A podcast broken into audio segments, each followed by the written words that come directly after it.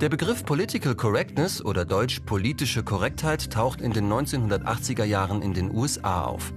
Kalifornische Studierende forderten, dass nicht nur Lehrbücher toter weißer europäischer Männer verwendet werden sollten, sondern auch zeitgenössische Werke und die von weiblichen Autorinnen. Später wurde der Begriff auch immer häufiger außerhalb der Unis verwendet.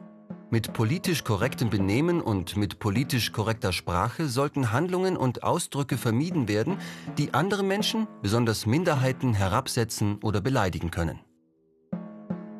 Heute steht politische Korrektheit oder PC vor allem für die Verwendung einer Sprache, die niemanden diskriminiert. Zum Beispiel bei Bezeichnungen, die für Menschen aus anderen Ethnien verletzend sind. Statt Eskimo etwa politisch korrekt Inuit weil das Volk sich selber so nennt. Oder schwarzer Deutscher statt Neger, ein Wort, das als rassistisch abwertend bzw. als Schimpfwort gilt.